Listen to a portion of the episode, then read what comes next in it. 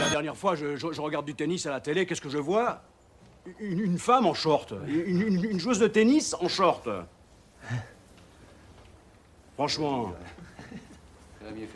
tu trouves ça normal, toi? Une femme en short, euh, si je trouve ça normal? Ouais. Une joueuse de tennis euh, professionnelle. Ah, ça, je m'étais jamais posé la question. Mais euh, je pense que ça dépend du short, hein, parce que j'ai vu certaines femmes dans certains shorts. Ne sois pas con, Denis, ne sois pas con. Une joueuse professionnelle Eh, maintenant, les joueuses professionnelles, ça, je, je sais pas. Enfin. Vous préférez la jupette, vous, c'est ça? Oui, je préfère la jupette. Voilà, il était très difficile pour nous ce soir de ne pas rendre hommage à Jean-Pierre Bacry et donc, enfin, hommage suite au décès de Jean-Pierre Bacry et je vais le citer pour démarrer. Je n'ai jamais aimé jouer les héros, les gars sympathiques et merveilleux à qui le monde fait des misères. Je trouve ça abject. Ça n'existe pas. Pour moi, l'être humain est hyper faillible et vulnérable. Je trouve ça dégueulasse de faire croire aux gens que le monde est binaire. Les gentils d'un côté, les méchants de l'autre. Ça ne m'intéresse pas. C'est toujours la même chose. Je cherche des personnages humains, pour certains. Quand on n'est pas en train de sourire tout le temps, on les rabat-joie. Eh bien, soit. Eh oui.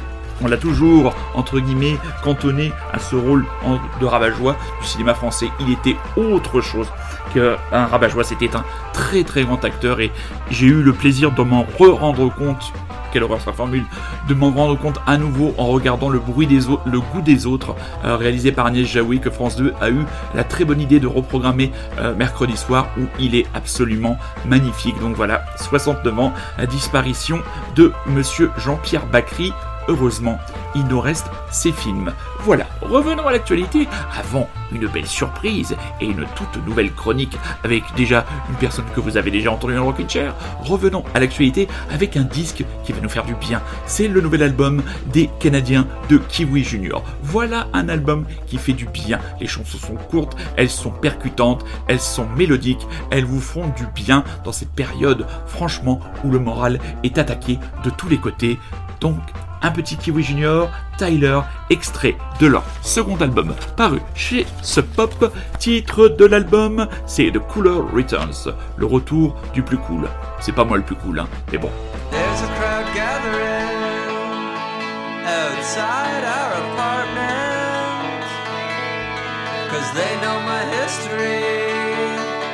Yeah, and they like our rent.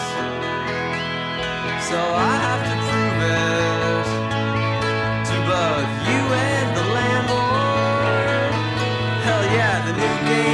insane. And I'm stuck keeping the old score.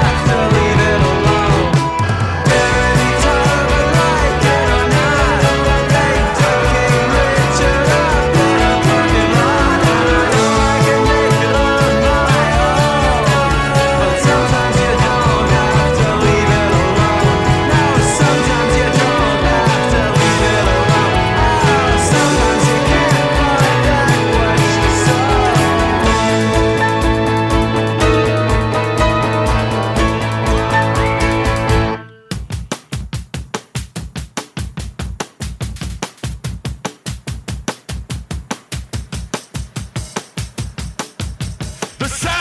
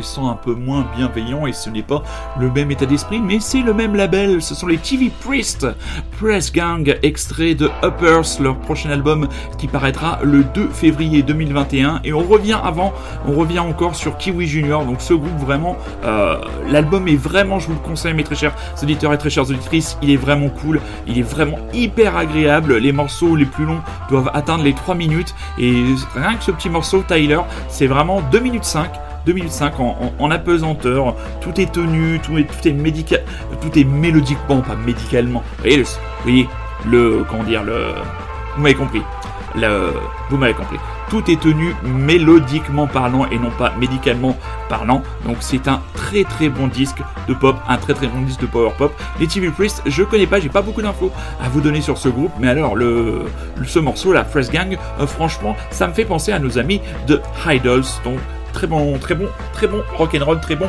tatapoum pour démarrer l'émission. Les Royal Blood, c'est le duo Mike Kerr et Ben Thatcher qui ont déjà sorti deux albums avec leur combo basse batterie. Et là, voilà que les petits gars anglais ont décidé de proposer un album, pas préposer, de proposer, je bafouille beaucoup et je vous prie de bien vouloir en excuser, proposer un album dansant, un disque, je les cite, qui reviendra à la source de nos inspirations, celle de la French Touch, avec des groupes comme Daft Punk ou Cassius. Sur le papier, c'est une petite réinvention, mais quand vous l'entendrez, ce sera tellement frais. Faut quand même savoir qu'aussi, à la barre de ce navire et de la production de cet album, nous avons un certain Joshua Homme, les Queens of the Stone Age, et un autre, un anglais, producteur anglais, qui s'appelle Paul Epworth, euh, qui a travaillé avec des gens comme euh, Gizzy Gillespie de Primal Scream ou euh, Paul McCartney. Donc voilà, ça pose un CV, et ce nouveau single, Typhoons, sera aussi, Typhoon sera aussi le nom de l'album, troisième album, attendu le 30 avril prochain. C'est le moment de bouger un petit peu les meubles et de vous réveiller un petit peu les guibolles.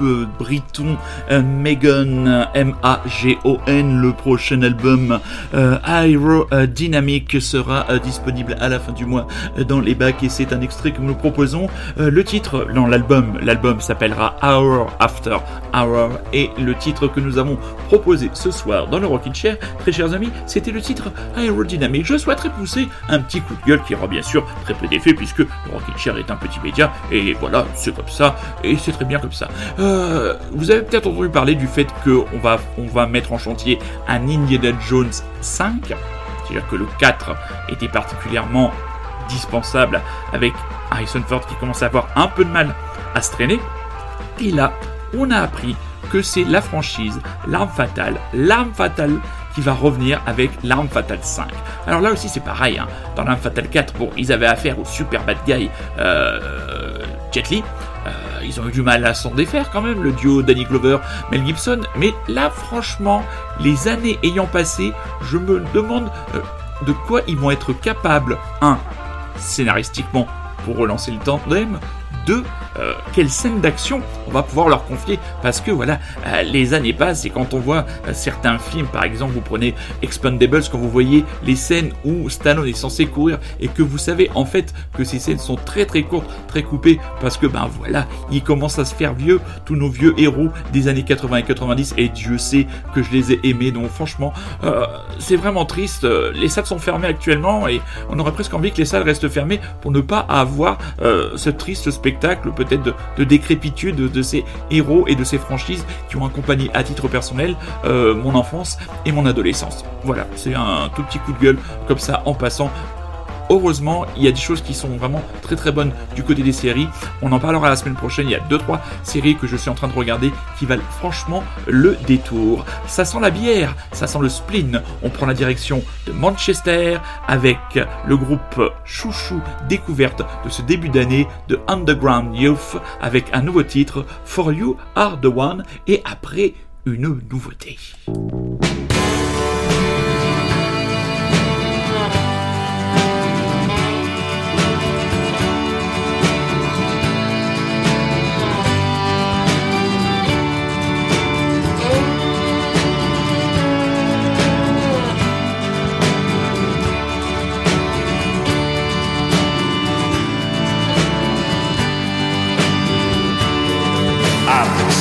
Cause alas, what they do within my breast And my love for you just won't give me a rest Now join me and take this here drop of poison Fear not, for we practice me some. By touch of our smell, I would know you so well Now follow me down this long forgotten well Well, we're on a train that's not safe for its tracks Oh, how long does anything anywhere last? Ah! For you are the one.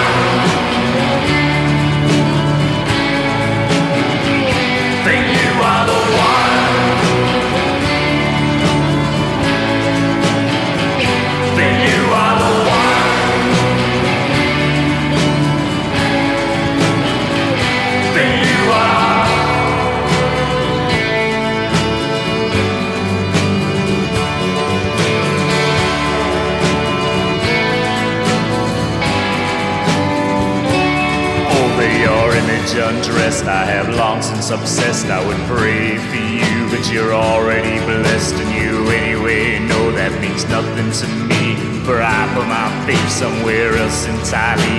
I feel this conflict between flesh and spirit. I know more about this than I care to admit. Now I'm looking for some kind of feverish bliss. Oh, I've had worse wines from better bottles than this. Ah!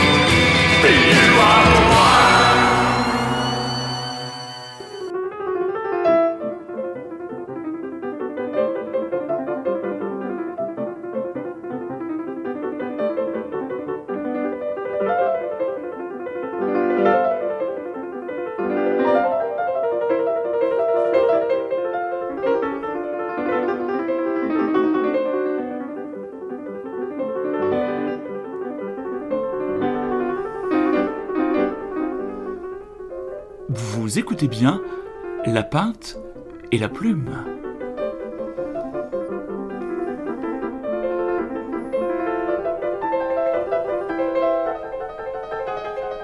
Et non, vous êtes toujours dans le Rockin' Chair. C'est une blague. Le Rockin' Chair est une émission en constante évolution et vous l'avez peut-être remarqué, Rémi est parti. Il est parti pour vivre son aventure de son côté avec un projet de podcast excitant et nous avons recruté une remplaçante. Vous l'avez déjà entendu si vous avez écouté son émission consacrée à son premier roman, euh, Le bruit des avions. Bonsoir Sophie Ringeau. Bonsoir Emmanuel. Ah, bah, très heureux de te retrouver. Donc, oui, nous avons décidé, j'ai décidé, parce que je suis tout seul à préparer cette émission, euh, tout simplement de confier une chronique littéraire, sans se prendre, bien sûr, pour nos amis du Masque et la Plume, une chronique littéraire au bon choix de Sophie. Donc, elle est libre de choisir la thématique, les romans qu'elle veut toujours. C'est toujours l'idée parmi nous, c'est tout simplement de cultiver la curiosité. Et donc, ma chère Sophie, ce soir, quelle thématique as-tu choisi pour nos auditeurs et nos auditrices? Alors aujourd'hui, nous allons évoquer la ville de Paris dans le roman. Voilà, parce que pour Tout une radio fait. qui s'appelle Grand Paris, Parfait. Radio Grand Paris, une, une chronique sur Paris, c'est ce qu'on appelle l'émission de la cohérence. Nous t'écoutons, je suis tout oui. Très bien. Alors, pour ce faire, j'ai concocté pour vous une sélection totalement subjective, arbitraire et, je l'espère, originale. Alors, Paris comme support romanesque, l'offre est, comment dire, pléthorique, alors il a fallu trancher. Tranchons. je- Tranchons. Tranchons.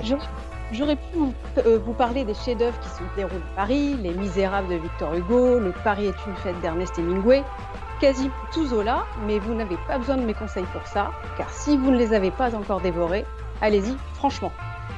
J'aurais également pu vous parler de Patrick Modiano, mais on ne parle pas des livres de Modiano, on les lit. C'est comme ça.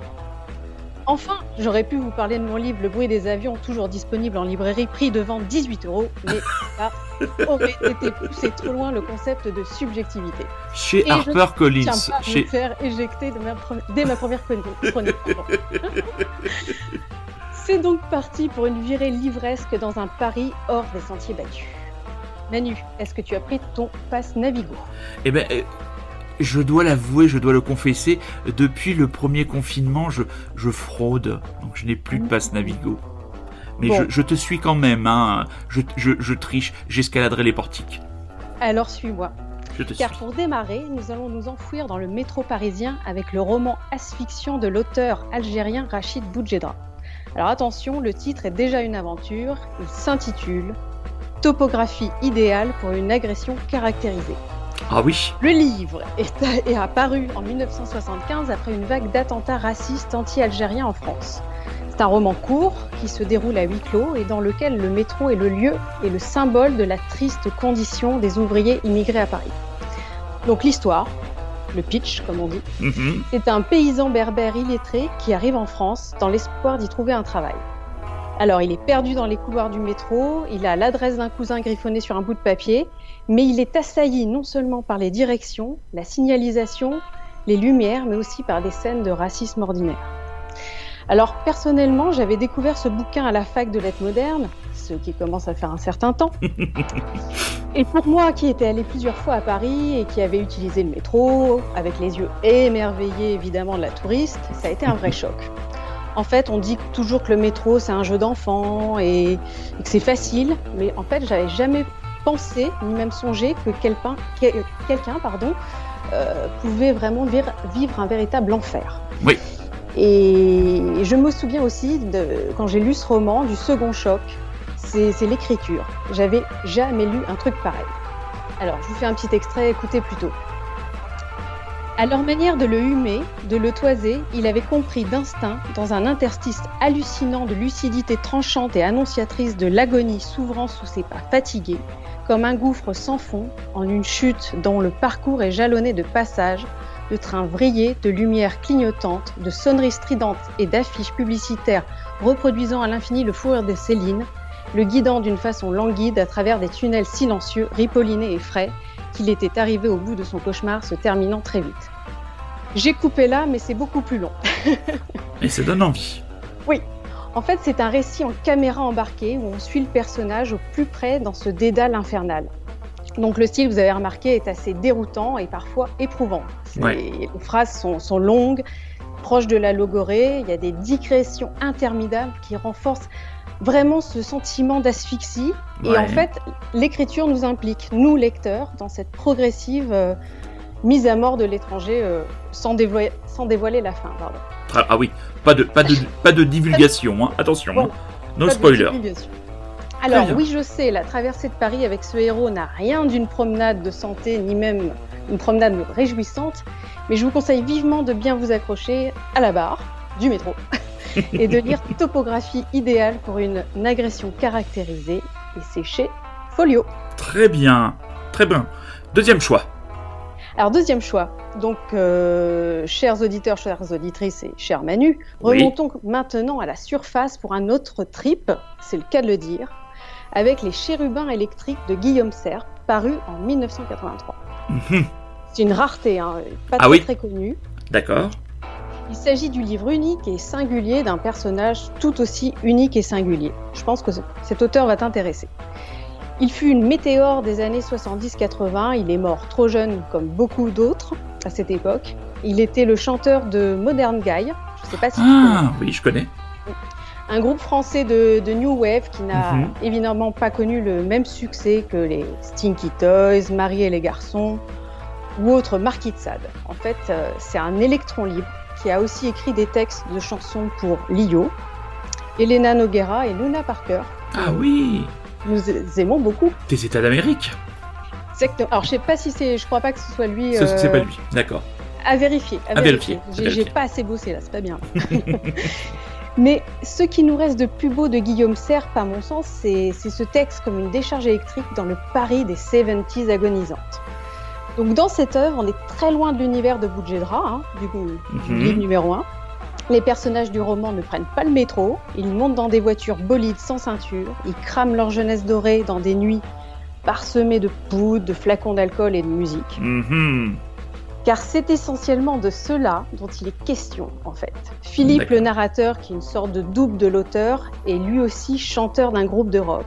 Une bande d'anges aux mains sales, qui n'a pas le temps, puisqu'ils veulent, je cite, inventer la musique de demain dès aujourd'hui. C'est assez ambitieux. Tout à fait.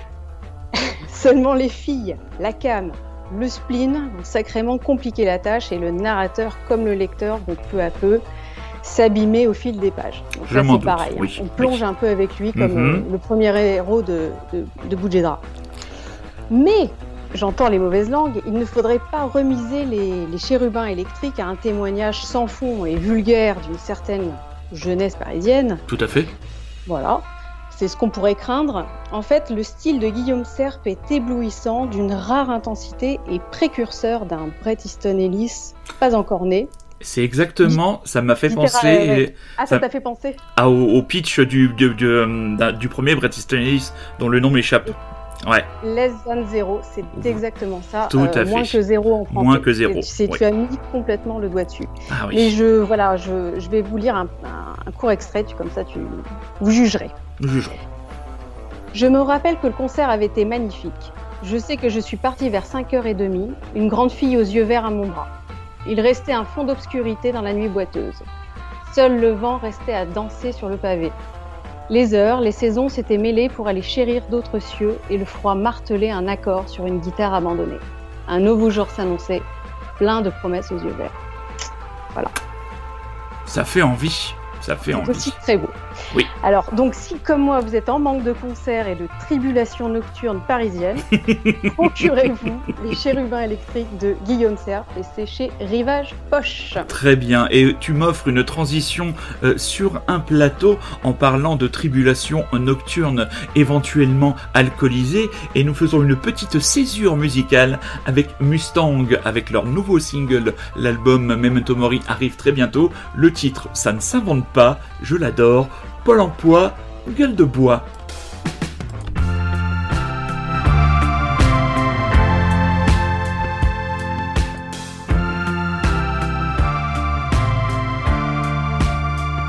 Je vais péter tranquillement sur mon sofa et regarder Gordon Ramsay sur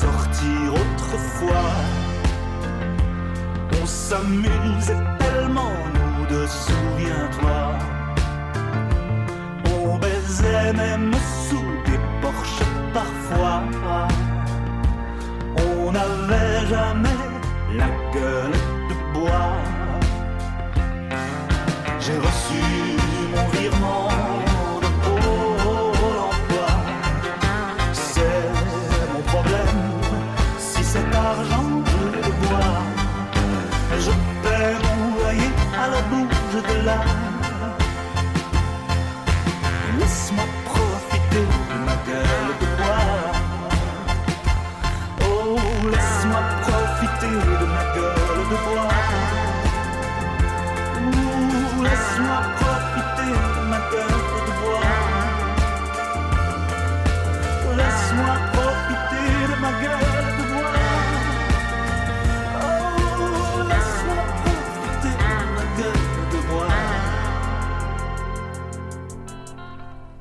Et ben voilà un titre qui est parfaitement en adéquation avec le second roman que tu nous as présenté. Incroyable, parce que tu ne connaissais pas mon Et choix. oui, et oui, très drôle. et oui. C'est de l'instinct, c'est un C'est de métier. l'instinct, c'est un métier. Alors, de le troisième roman. Nous t'écoutons. Alors, pour finir sur du plus léger, vraiment Ah, plus léger, oui. disons même du plus récréatif, je vous propose un dernier verre dans le Pigalle interlope des années 60. Prenez place sur un tabouret au comptoir et écoutez ce que le commissaire Maigret a à vous dire. Ah, Là, il faut se mettre en tête que je suis le commissaire Maigret. très bien. Enchanté, commissaire. Chaque quartier de Paris a sa façon de tuer comme son mode de suicide. Il y a les rues où on jette par la fenêtre, celles où on s'asphyxie, celles où on absorbe des barbituriques. On connaît les quartiers à coups de couteau, à matraque et à ceux où dominent les armes à feu. Là, non seulement le propriétaire de la boîte de nuit avait été étranglé, mais pendant deux jours et trois nuits, l'assassin ne s'était pas débarrassé du corps.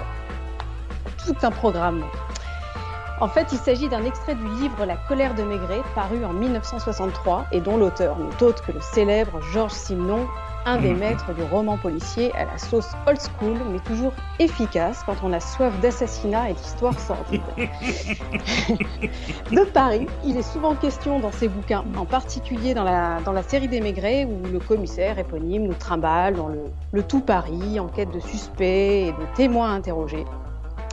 Et vraiment, on dit, enfin, j'entends souvent que le policier est un sous-genre, mais Ah le non. style de Simenon est, est affûté, précis et très immersif. Ouais. Euh, et il n'a pas son pareil pour, pour reconstituer la langue des malfrats, des michetonneurs, euh, des flics. Et, tout ce petit monde coexiste. Et ça, il, a, il est excellent pour ça. Donc, euh, je dirais que dans, une, dans un Paris qui est aujourd'hui plus que l'ombre de lui-même, il est le ô dire. combien réjouissant de se plonger dans les romans de Georges Simenon.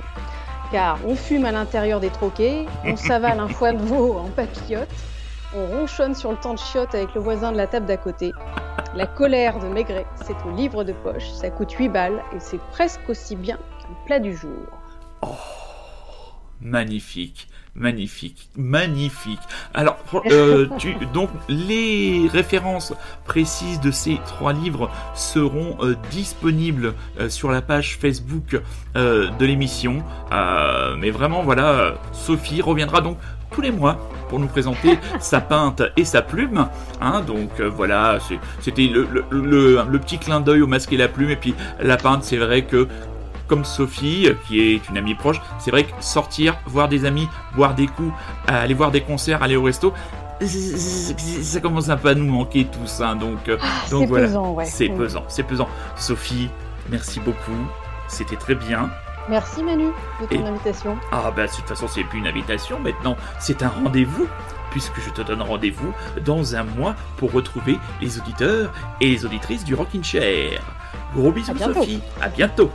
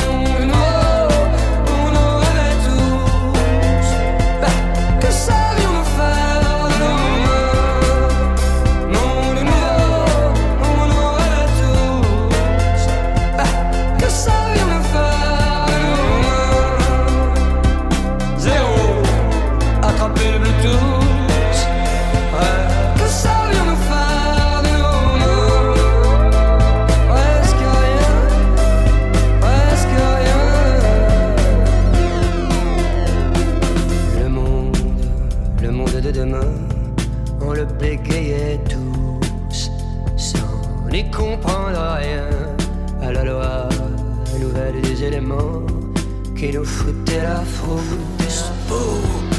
Les poils en même temps. La clarté nous pendait nez dans sa vive lumière bleue. Nous étions pris, fait cerner. L'évidence était sous nos yeux comme une publicité qui nous masquait le ciel. Des millions de pixels pleuvaient sur le serveur central.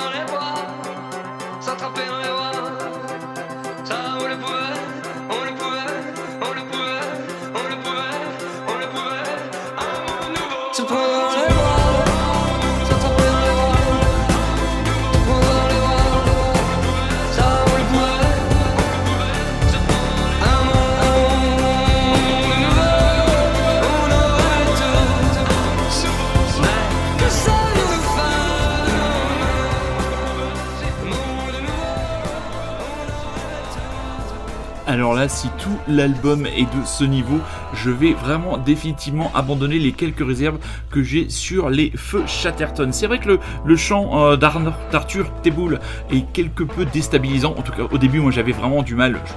Je, je pas. Et puis là, je suis vraiment ce titre qui est euh, l'extrait de leur prochain album Palais d'Argile, album à apparaître très prochainement et qui a bénéficié de la production et du travail de celui qu'on appelle l'homme-machine Arnaud Rebottini, grande figure de l'électro-française. On se souvient, vous vous souvenez peut-être de son travail sur la bande originale du film 120 battements par minute. Et là, donc, ce titre, un monde de nouveau, donc, euh, que savions-nous faire? Le Wi-Fi était à portée de main, donc, ce titre composé euh, durant, euh, les, confinements. Donc, on est très heureux de retrouver euh, les Feux Chatterton, groupe français, euh, en aussi bonne forme. Là, décidément, il y a beaucoup, beaucoup, beaucoup, beaucoup d'albums français excitants, on peut dire, excitants, qui vont arriver bientôt, qui sont déjà là dans les playlists de votre serviteur. Car oui, n'oubliez pas, vous êtes toujours à l'écoute de Radio Campari, vous écoutez toujours le Rockin' Chair, donc on en parle beaucoup, on parle de la femme. On a écouté Mustang tout à l'heure avec Sophie. Là, nous avons les Feux Chatterton. Et il y a un duo dont j'en avais plus eu de nouvelles ou que j'avais un peu perdu de vue et qui revient aussi dans l'actualité. C'est nettement moins festif, c'est acide, mais ça ne manque pas de qualité. C'est le duo Mansfieldia. L'album Monument Ordinaire sera dans les bacs le 19 février prochain. Et un premier extrait de cet album dans le Rockin' Chair ce soir avec le titre Auf Wiedersehen.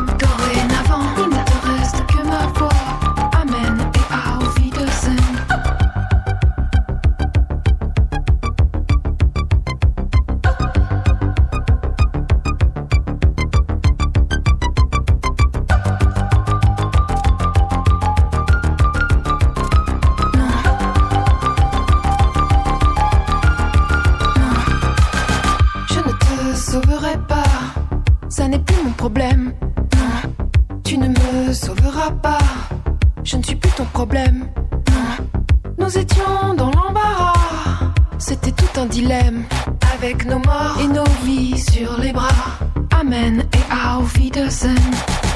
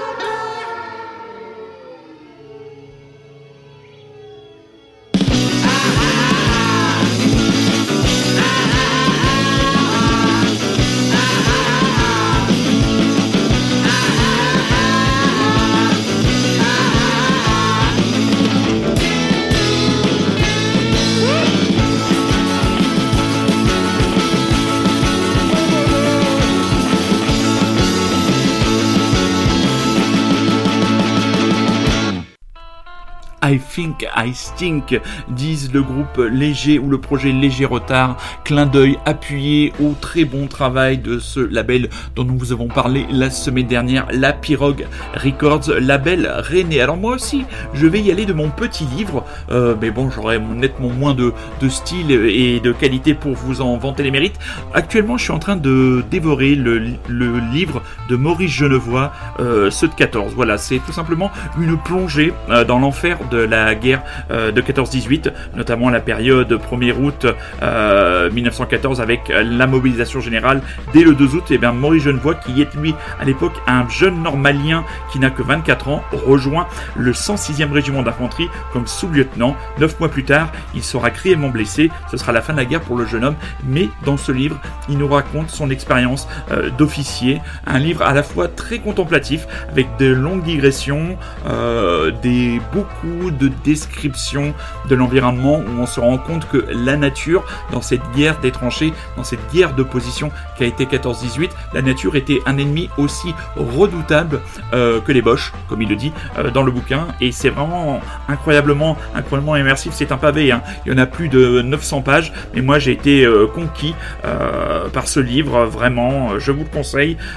C'est aux éditions avec dossier, préface de Michel Bernard. C'est vraiment, même si vous n'êtes pas un féru euh, de, de l'histoire et du conflit de conflits guerriers. Il y a vraiment euh, un portrait, une loupe qui est posée sur les soldats, euh, sur le moral, sur la difficulté de, de vivre sur le terrain, de la peur, à la fois de la légèreté avec laquelle ils étaient capables d'affronter certaines situations. C'est vraiment un livre passionnant. Maurice Genevoix, ceux de 14, je ne peux que vous le conseiller. Vous retrouverez donc donc les donc donc sur la page du Rockin' Chair les trois propositions de Sophie pour sa chronique La Pinte et la Plume. Et nous allons nous quitter avec un projet assez étrange. Le groupe s'appelle Marquis.